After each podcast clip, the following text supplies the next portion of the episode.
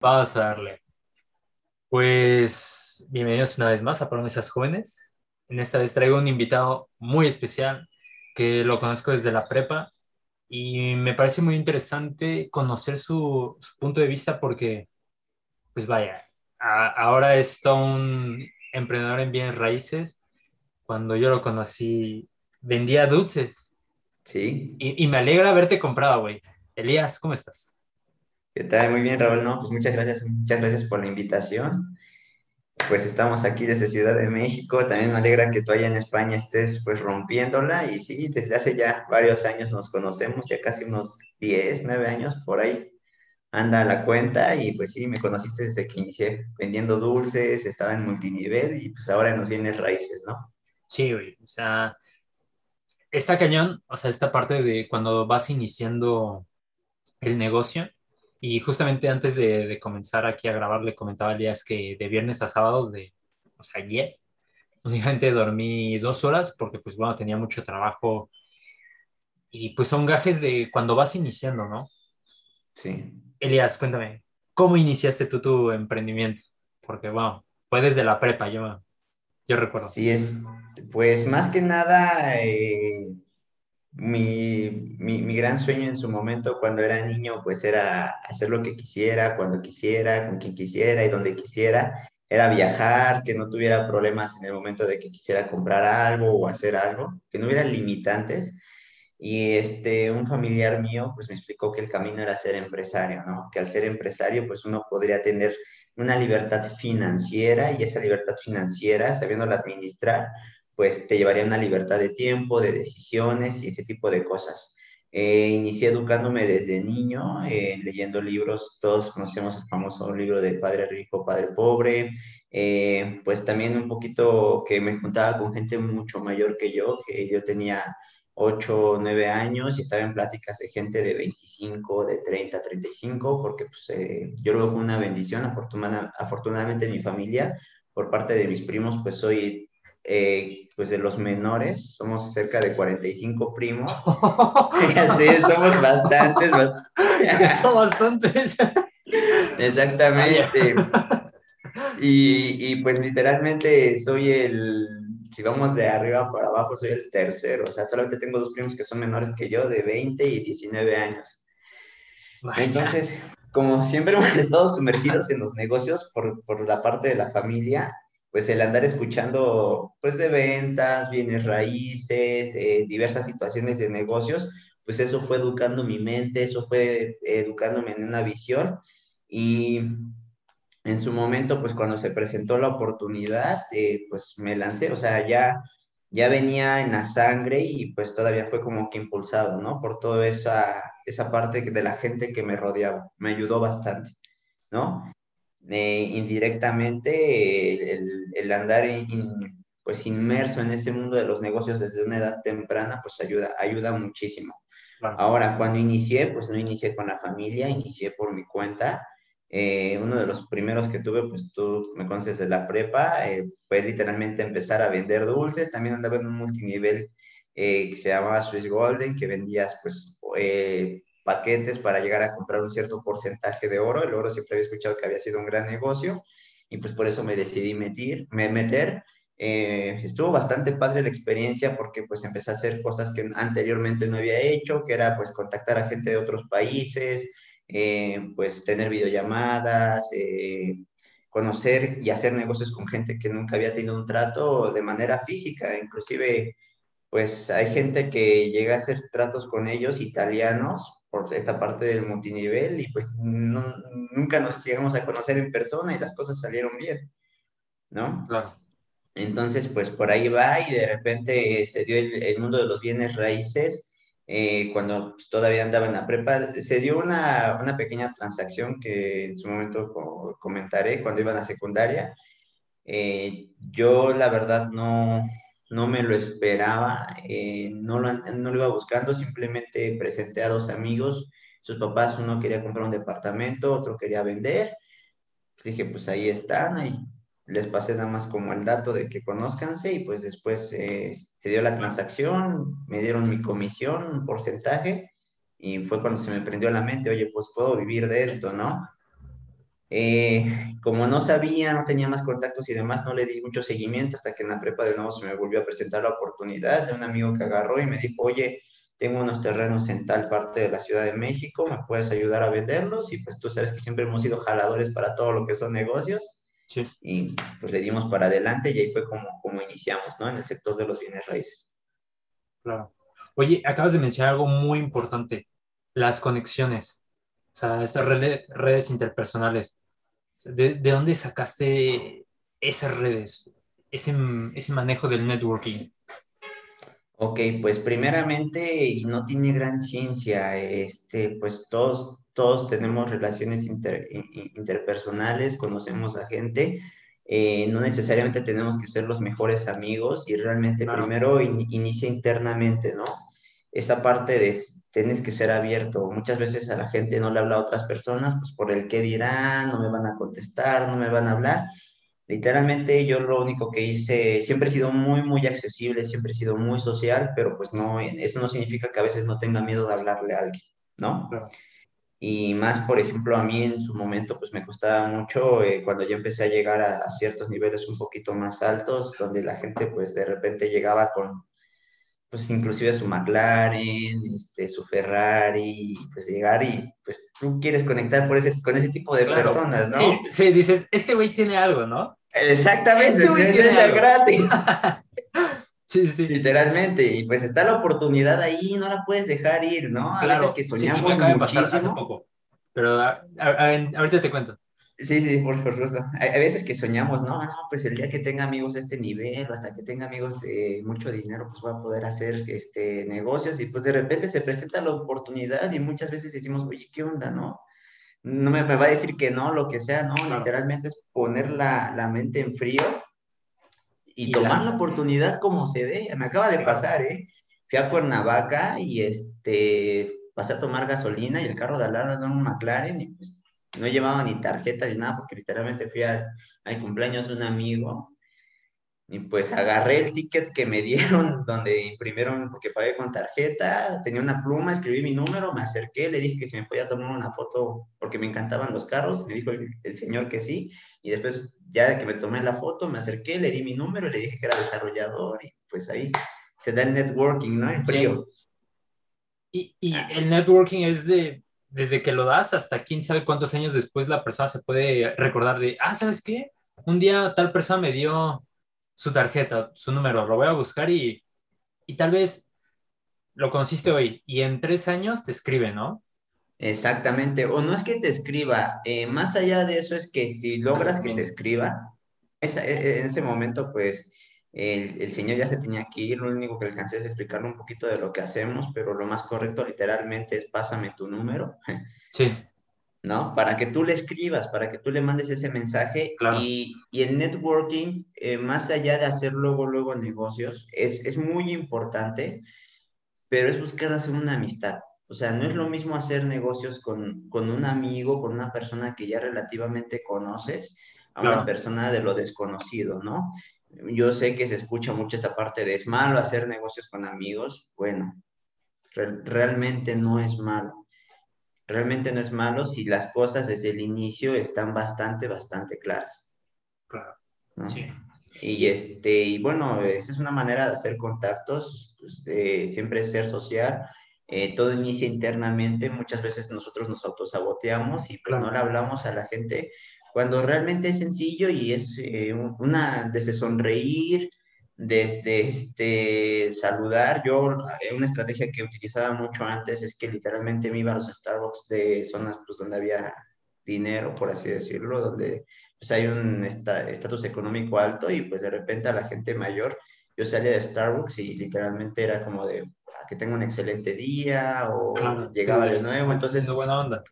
Exactamente, ¿no? No es como de llegar y luego, luego venderle, ¿no? Es literalmente que sales y pues cualquiera te puede saludar, o sea, excelente día, que le vaya muy bien, y hasta ahí dejas. Y llega un momento en que ya literalmente es como si te conocieras como vas en clase, como si fueras en clase, y ya puedes llegar a saludar a la persona y, oiga, pues eh, nos frecuentamos mucho en este lugar, eh, yo me dedico a esto, hago esto, de repente, pues no sé, por ser chismoso, pero he escuchado que también pues eh, andan estos temas, en estos negocios, y ya es más fácil que la gente pueda acceder a ti, que la gente te pueda hablar de una manera más libre porque ya te ubica y ya relativamente en su subconsciente te conoce.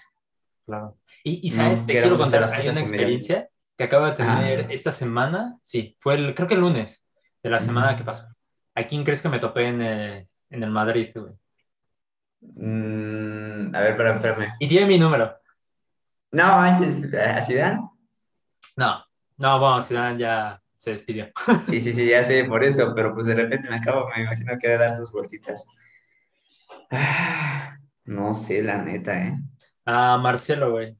No manches. Sí. Yo, no- bueno, yo, yo hago mi trabajo, sabía que trabajaba con, con su hijo y, y así un día, o sea, pasó y fue como, hey, ¿qué tal? Buenas. Porque ahí en el Madrid todos se saludan, todos, todos, todos. Y eso a mí me encanta, ¿no? Esa, esa parte donde está tan normalizado el ya saludarse, eso me fascina. Y pues, yo dije, ay, ese cabello yo lo conozco, ¿será o no será? Es Porque pues, inconfundible, que ¿no? como un afro muy peculiar. Sí, sí, sí. Entonces dije, ¿a poco es?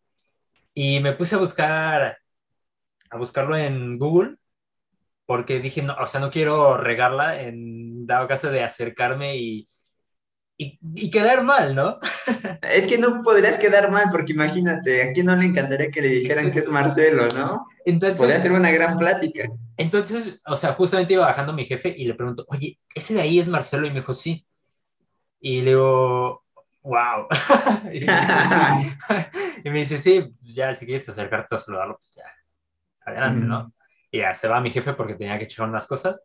Y ya me acerqué a él y le dije, oye, Marcelo, ¿crees que me pueda tomar una fotografía contigo?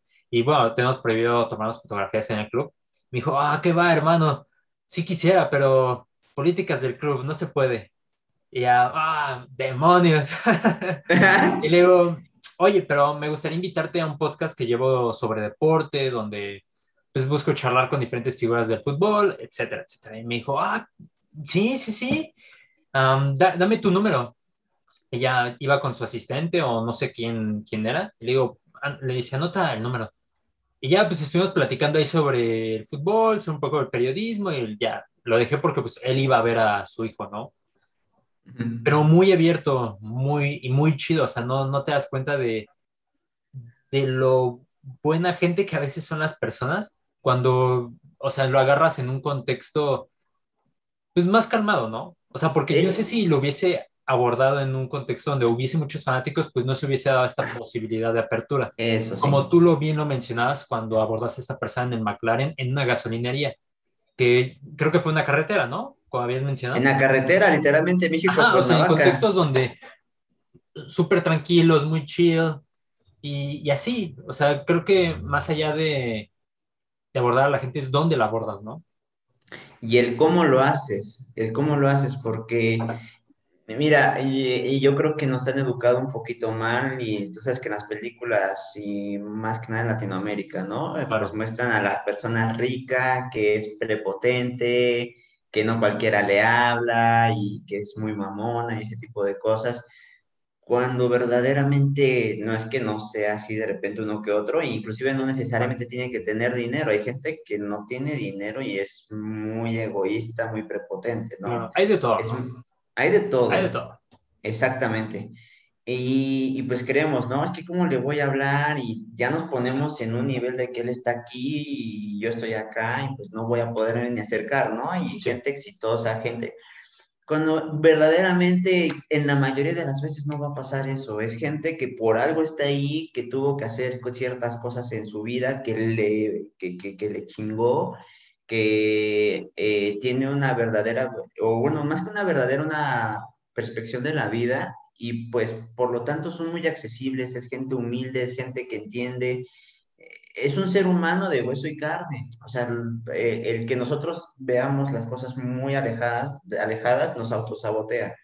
Cuando son personas que van, perdón el estilo, pero van al baño, este, se cepillan los y dientes. Y hay muchas cosas en común con ellas, ¿no? Al final. Exactamente. Tengo amigos de, que son dueños de fondos de inversión y, güey, van por las tortillas. o sea, literal. Sí, sí. O sea, sí, es como, ¿qué onda, no?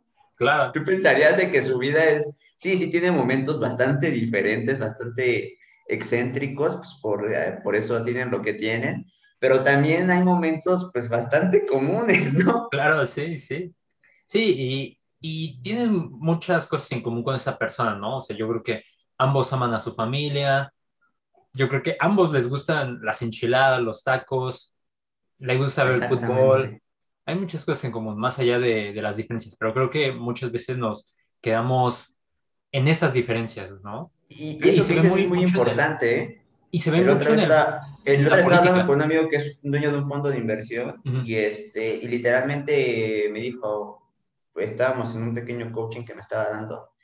Y es, a ver, cuando te acercas con una persona, y es lo que te digo, eh, cuando haces networking, que vaya enfocado en una relación a largo plazo. Eh, me dice, a mí en lo personal, porque así es como lo conocí, si me hubieras dicho que querías hablar conmigo de negocios, te hubiera dicho que no, porque me invitaste por unos tacos, te dije que sí, y por eso ahora somos amigos. Sí. O sea, literalmente le dije, quiero ser, el, quiero ser tu amigo, no me interesa que hasta cierto punto que hagamos negocios ahorita, sino tiempo después, primero conozcamos, ¿no?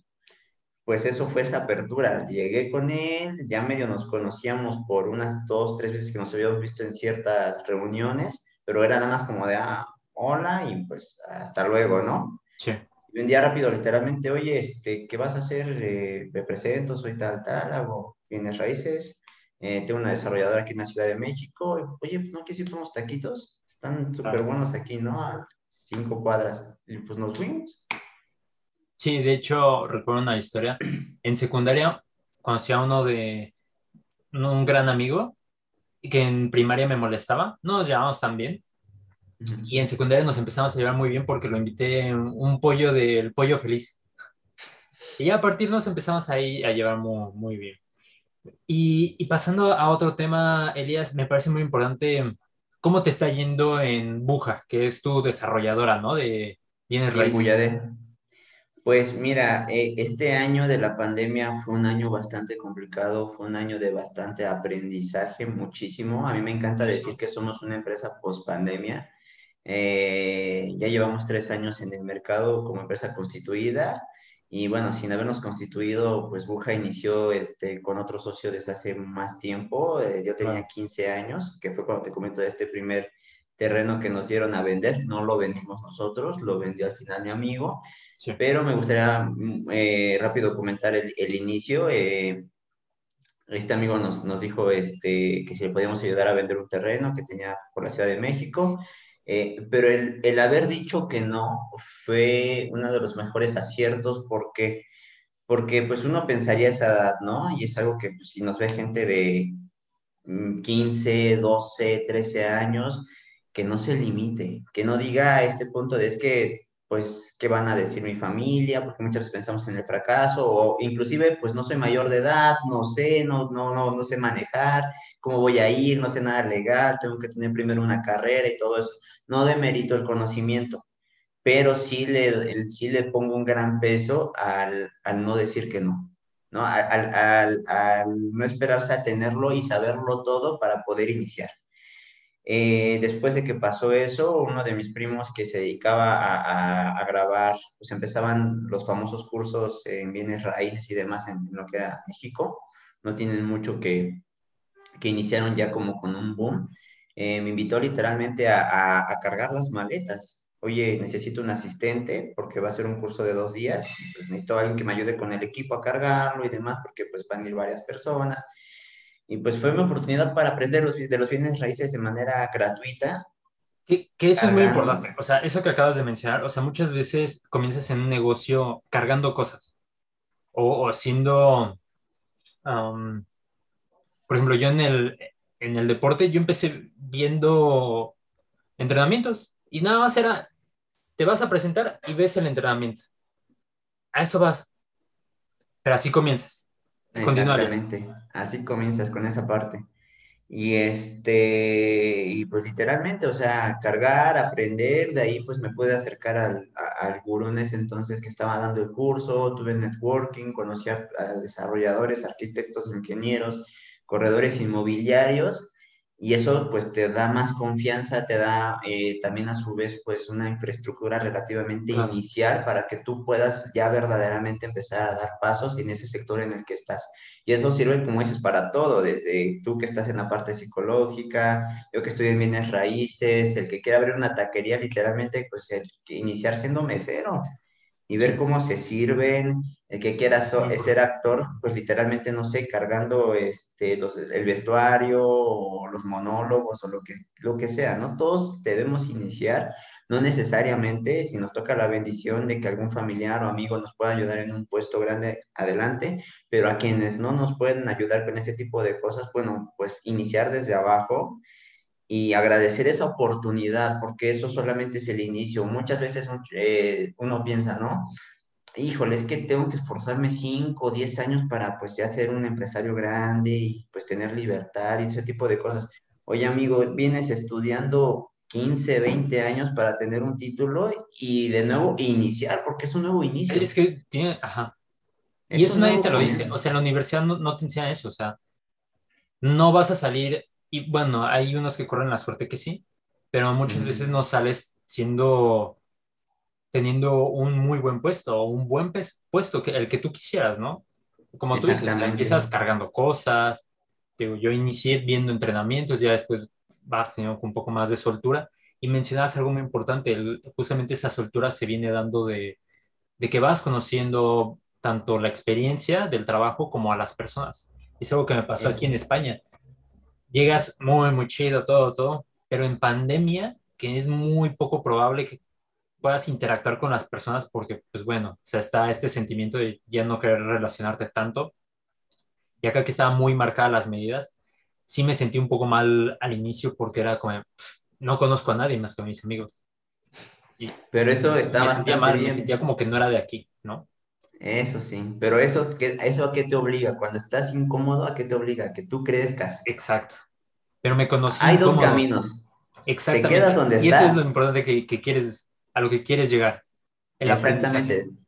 Te quedas donde estás o te, llevas tú a un mismo nivel y mientras más incómodo estés, hay, hay, algo, es una analogía, no sé si verdaderamente pasó, pero no, y eh, a ver, a lo mejor alguien me corrija de repente, eh, pero me acuerdo de una historia, no me acuerdo si fue con Cristóbal Colón o con este, eh, se me va este, el, nombre del conquistador de México.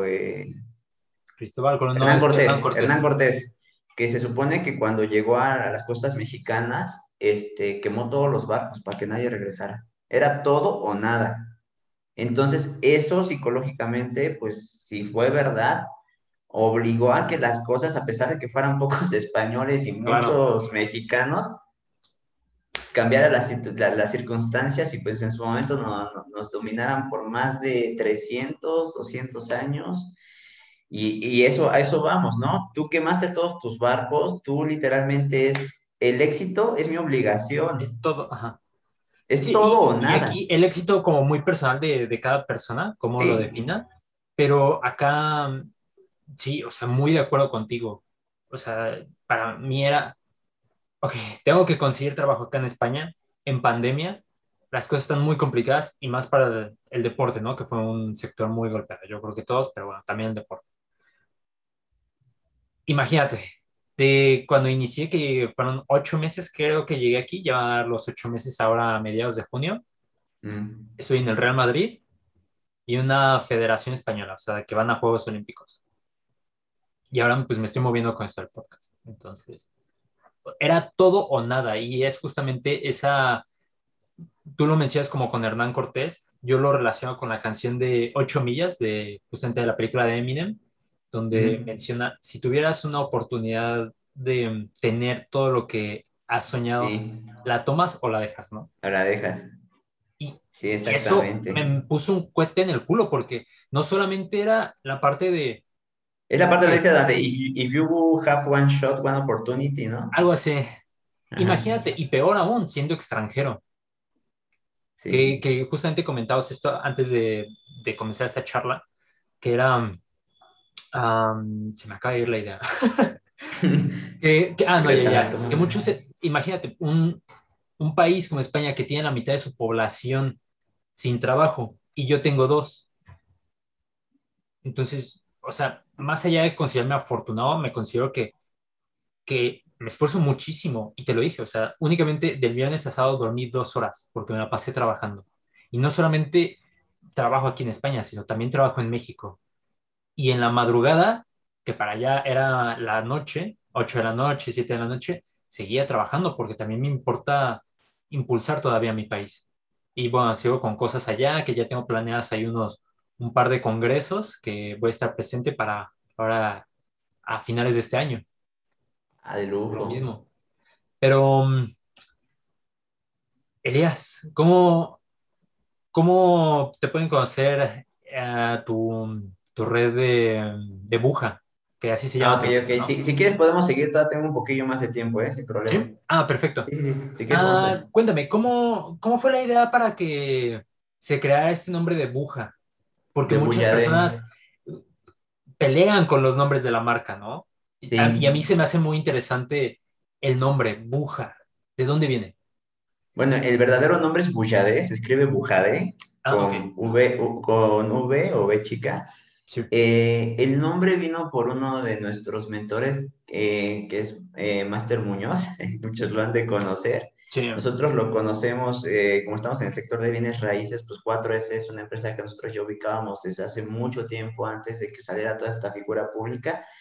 Y este nombre de Buyade viene de la capacidad de nosotros como desarrolladores lograr transmitir lo que nosotros queremos en, en, en las demás personas de manera particular. O sea, que nosotros, yo pueda transmitir mi visión, mi manera de ver la ciudad, de construir ciudad y que a ti te sirva y tú la puedas ver a tu manera y se acomode a ti. claro. Que sea flexible. La flexibilidad hoy en día es muy, muy importante. ¿De dónde viene el nombre? Eh, pues de, de- él en uno de sus, este, si, si lo buscan, Boyade Carlos Muñoz, eh, viene el, el, el, el concepto, la capacidad de hacer ciudad, de de que le- eh, los espacios de las ciudades sean cada vez diferentes y sean bastante particulares. Claro. Y bueno, quedó muy, muy de acuerdo a lo que nosotros queremos lograr como empresa. Nosotros queremos llevar el desarrollo inmobiliario al siguiente nivel. Ahorita no, nosotros nos estamos enfocando es en, en, en construir, vamos a tener un, un, desarrollo sobre calzada de Tlalpa y pues vivienda por debajo de los 3 millones de pesos. Tú sabes, aquí en Ciudad de México, eh, bueno, para gente que nos vean, vean en otros países, vivienda por debajo de los 150 mil dólares. Eh, tú sabes que aquí en Ciudad de México tú vas a preguntar por un departamento y la mayoría está por encima de los 200, 250 mil dólares Sí. y está bien ubicado. Si quieres algo por debajo de los 150 mil, de los este, 200 mil dólares, te toca afuera de la ciudad. Tú sabes que el relajo que es venir a trabajar hasta acá, porque tu vida no está afuera, está dentro de la ciudad.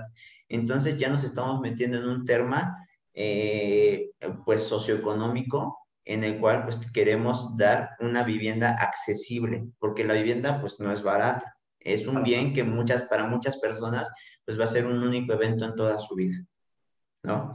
Entonces, pero no que sea accesible significa que va a tener menos cosas, ¿no? Tiene que ser de calidad. La Ciudad de México es un lugar pues con bastantes temblores, terremotos, en las cuales no se puede escatimar en seguridad. Eso es primordial y muy, muy importante y en la cual nos, nos, nos enfocamos.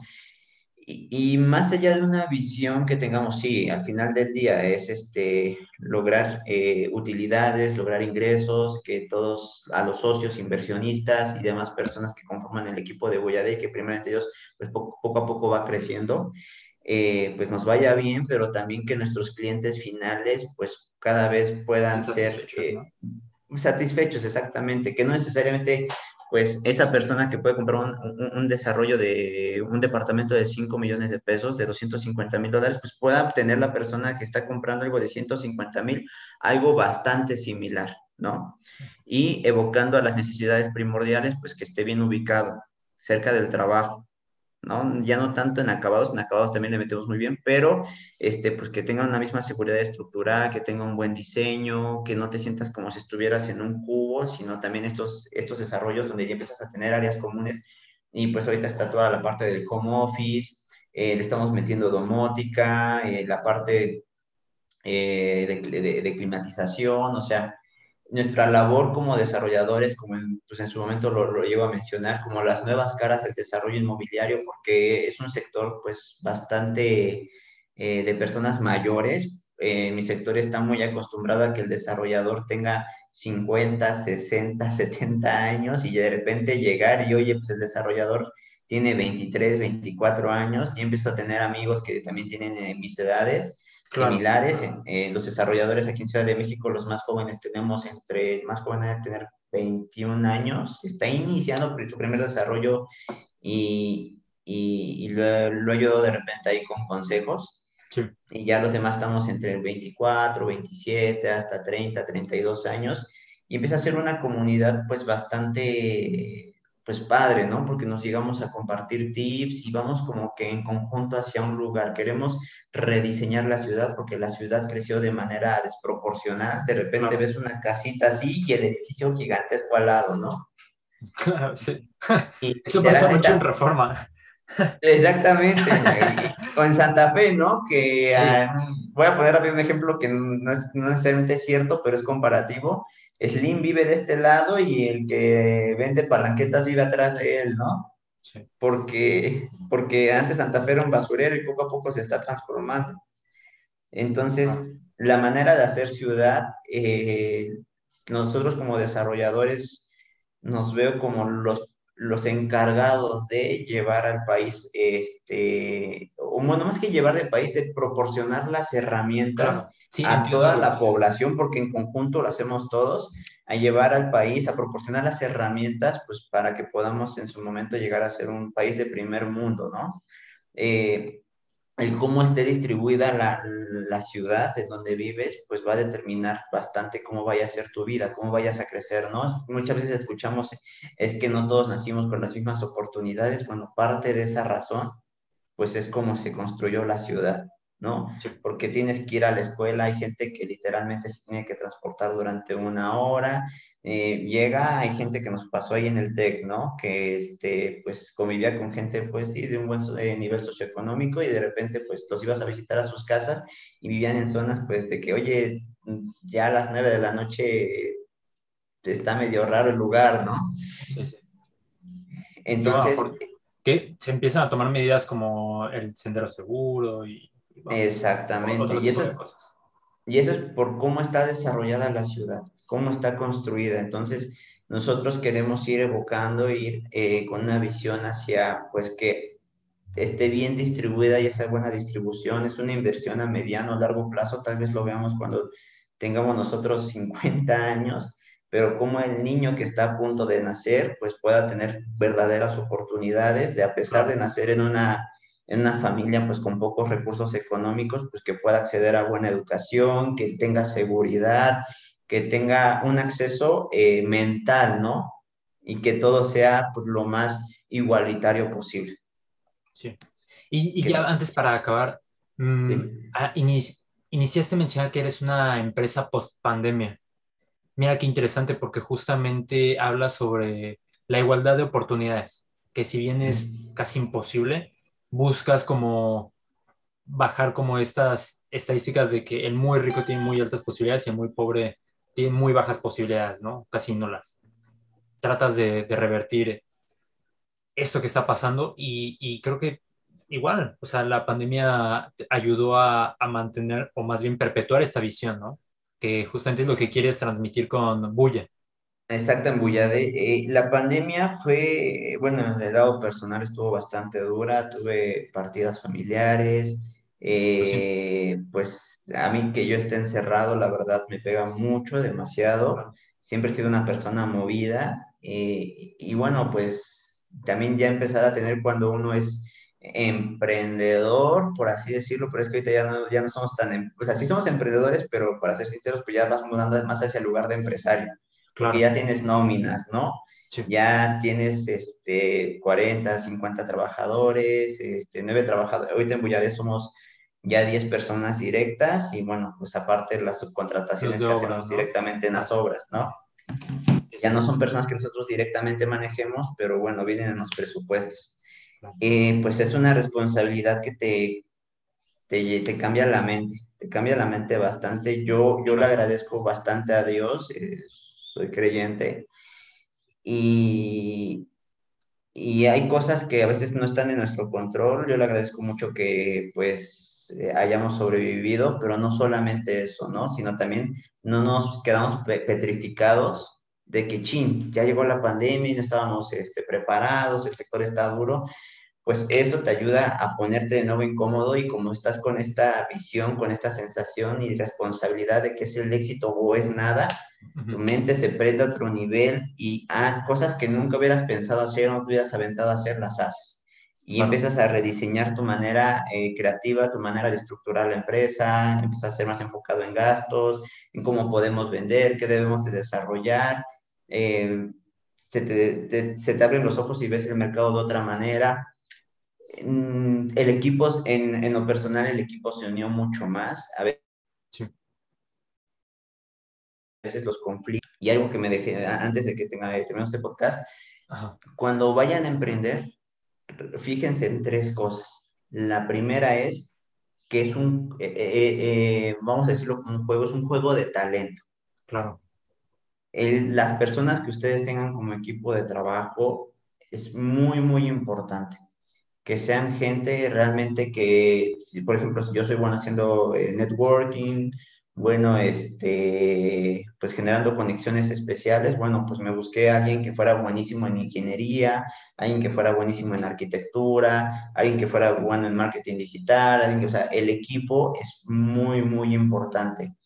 Y la otra cosa es buscar colaboradores, no empleados, jamás busquen empleados. El empleado, eh, y, voy a ser muy transparente, pues son todas aquellas personas que necesitan de tus indicaciones para poder seguir adelante y eso es algo que mata a las empresas. Uno requiere colaboradores, gente que le dejemos una estructura claramente previa, previamente dicha, eh, de oye, se trabaja así, de esta manera, y esta es tu, tu cancha, pero no es toda la cancha. Tú de aquí hacia afuera puedes jugar, ¿no? Entonces, que tomen iniciativa, que tengan creatividad, eso les va a ayudar a que ustedes se puedan enfocar en lo que verdaderamente son buenos y, y, a las otras personas también les va a ayudar a que se puedan enfocar en lo que verdaderamente ellos son buenos y la empresa va a crecer. La empresa va a crecer muy, muy, muy bien. Y la otra parte, cuando, cuando tengan socios, que los socios le metan capital. Es muy importante que los socios le metan dinero, no solamente le metan trabajo, si a veces los socios no le pueden meter este capital, bueno, hay que esperarlos un poquillo, pero sí que le metan pues de repente dinero. ¿Por qué? Porque es cuando verdaderamente ya se empieza a generar compromiso y no necesariamente de ellos, tal vez de inversionistas, ¿no? Eso hace que la, la, la, infraestructura internamente sea más sólida y que ustedes con sus socios se puedan llevar de mejor manera porque ya todos, ya todos tienen ese sentido de responsabilidad. Cuando tienes tu dinero en el negocio o dinero de tus inversionistas, tu mente cambia demasiado. No hay el mismo compromiso que solamente cuando metes tu tiempo. Pues muchísimas gracias por los consejos, Elian. La verdad es de que eres una persona que, que quería invitar justamente por toda esta visión que tienes, no solamente en los negocios, sino pues, en lo personal. Y pues muchas gracias.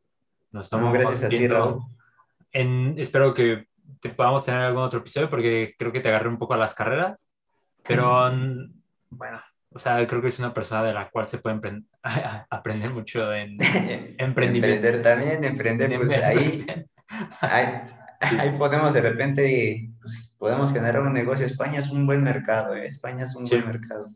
Sí, ya el siguiente año vamos a andar tomando avión, la visión es llevar la empresa, estamos viendo si Estados Unidos o parte de Centroamérica, tener nuestro primer desarrollo internacionalmente hablando, ¿no? Primero hay que dejar bien la Ciudad de México y no volteemos a otros estados como Guadalajara. Estábamos viendo Guadalajara, Monterrey, pero pues ¿por qué no tomar el reto de irnos a, otra, a otro país? otro país.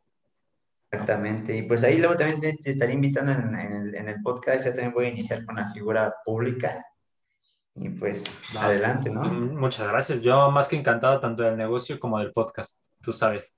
Tú me, gustaría dejar algo esto, pues que va a salir un poquito al público, este, a ver si de repente... Bueno, no es como que tenga mucho público. Bueno, pues en su momento tal vez, ¿eh? ¿Quién sabe? Claro, no, no sabes cuándo pueda pegar. Eh, más que cuando pueda, pueda pegar, mira, algo me fijaba yo y, y, este, siempre he sido una persona de visión y esas de las pocas cosas que no tuve como tanta visión. eh, como inicié muy temprano en los negocios, pues de repente con la gente que me juntaba, las pláticas eran pues muy diferentes, ¿no? Yo me llegaba a juntar con gente muy grande y a la hora de hablar con gente de mi edad era como ah, un poquito aburrido, vamos a decirlo, ¿no? Sí, no, o sea, ya, ya no eran cosas de interés. Pero ahorita me alegro bastante que, que, bueno, vuelvo a retomar pláticas con gente que hablaba cuando íbamos en la prepa, que le había perdido un poquito la pista y, y cómo han cambiado. O sea, cómo su mente... Eh, ¿Mande? Para bien o para mal. Para bien. O sea, muchos para bien. Eh, hay sus excepciones que siguen pues ahí bastante tranquilos, no, no es por juzgar. Cada quien ve y toma su manera, su, su, su vida como quiere, pero hay gente que le ha echado las ganas y, y, y, se ve que va a tener un gran futuro, ¿no? Mira, tú en el Real Madrid, oye, ahí estando... ¡Ah, va a pasar una moto! ¿Se escuchó? Ah, no, no mucho. No, por lo menos es moto. Aquí pasa de los tamales. No, es que, ay, ¿qué onda? Su moto sonaba un montón. Tengo la ventana cerrada. No sonó mucho, nada más así como, ya. ¿Neta? Uf, ya lo escuché. Sí, como, como si hubieran cerrado la ventana. Muy duro. O sea, y tengo la ventana cerrada. Y este... Bueno. Okay. bueno. Y bueno, ahora que andas en España, o sea, ese brinco que diste, ¿quién no nos puede decir que de aquí a cinco años de repente este podcast pueda salir en, en no sé, en algún ya, lugar? Ya tengo ahí un par de celebridades, tanto en este como en el otro, que, que van a estar participando. Te digo, o sea, el podcast para mí ha sido una muy buena excusa para poder conectar con las personas, conocerlas más allá de, ah, me, me agregó en Instagram. Y eso está muy chido, la neta, o sea, prefiero conocer más allá de un simple like o un seguir que, mm. que, que eso. y el podcast es una muy buena herramienta, excusa para, para, hacerlo, para hacer estas conexiones. Pues sí, lo que platicabas hace un rato de Marcelo. ¿no? De Marcelo, sí. Pues ojalá eso pueda ser. Ah, me comentó un amigo que hay un, hay un par de obstáculos ahí de parte de él para grabar, pero pues bueno, si se da, pues ya estaré aquí presentándolo. Y, y si no se da, pues qué chido también. Fue una experiencia muy padre que guardara mi número, que quién sabe hasta cuándo pueda, pueda ser, ¿no? A lo mejor y pues por ahí puedes llegar. Nunca sabes, pero está padre también la experiencia. Uh, comentarle, es que eh, trata de lograr una amistad, o sea, cuando logras amistades es más, y, justamente el podcast es una muy buena excusa para conectar con la gente. Exactamente. Pero Porque Marcelo ha de, ha, de, tener cosas. Tiene 47 millones de seguidores en Instagram. ¿Cuántos? En Instagram. No. Está loco. Así que si me comento, eso... quién sabe si llega a aparecer mi. Pero más allá de eso, pero... o sea, o sea, tampoco es como una persona que haya venido de, de las élites del fútbol. Sí, ¿no? Y es el chido le luchó, tuvo ahí sus... Es como si fuera el hijo de Messi, ¿no? Que ya hasta cierto punto tiene el renombre, o el hijo de Kun Agüero. O sea, Marcelo hasta cierto punto, y bueno, por si me dijo de Messi de repente le pega súper bien, claro, es mucho mérito propio, pero no es lo mismo iniciar en el sector donde estaba tu familia, donde tienes un referente de leyendas, a iniciar pues en un lugar donde no había nada, o casi nada, ¿no? Claro. Pues sí, poco a poco me voy a ir acercando a un Messi o Cristiano Ronaldo. Y nunca sabes sí. cuándo puede llegar. Sí, La cosa es seguir intentándolo y... Pero justamente, seguir intentando, ¿no? Ay, ay, pues si quieres, dar, si estamos despidiendo hace un rato, ¿no? Pero una frase que me encanta muchísimo de Steve Jobs, Ajá. que dice, creo, creo que va a decir, lo único que de lo que estoy seguro que diferencia a un emprendedor de que lo logra, de que no, de que no logra su cometido es la perseverancia. Sí, así es. Ay, por algo así, por así va la frase. ¿eh? Muy segura la tergiversando, pero la así. Ay, así lo dijo. Y si no lo dijo, pues ya es mía, la voy a registrar. Elías Ponce, 2021. Elías Ponce. Exactamente, 2021. En epitafio, si me muero antes que tú, lo van a poner. Sí, sí. Ay. No, pues muchas gracias, amigo, por haber estado el día de hoy. Um, lo agradezco bastante, tu conocimiento, que hayas tenido esta apertura para compartirlo. No, no hay de qué. Tan joven y con tanta experiencia se agradece, ¿no? Y más que estés Gracias. con esta visión de apoyar a México, sobre todo. Exactamente, o sea que pues, por lo menos, ¿no? Estos 14, 13 años que se lleven el desarrollo inmobiliario desde que se inició, porque pues a veces eh, nosotros decimos o empezamos a decir que iniciamos desde que empezamos a tener éxito y no, o sea, el éxito se construye años atrás, muchos años más atrás, ¿no? Desde con quién nos juntamos, qué escuchamos, qué hacemos, qué no hacemos, eh, con quién pasamos tiempo, con quién hablamos, de qué hablamos, qué leemos, qué vemos, todo. Todo, todo, todo tiene, ¿no? Y poder aportar algo al país, porque México es grande, es grande. Muy, y muy grande. Un amor impresionante. Yo por eso aquí en la ciudad, a, pesar de la inseguridad que sigue habiendo, pues no, no perdemos la fe porque es un país de oportunidades impresionante. Sí, así es. Y muy bello, el más bello. Digo, continúo apoyando a pesar de que esté acá. Pero bueno, amigo, muchas gracias. A ti, Raúl. Que estés muy bien. Gracias por la invitación.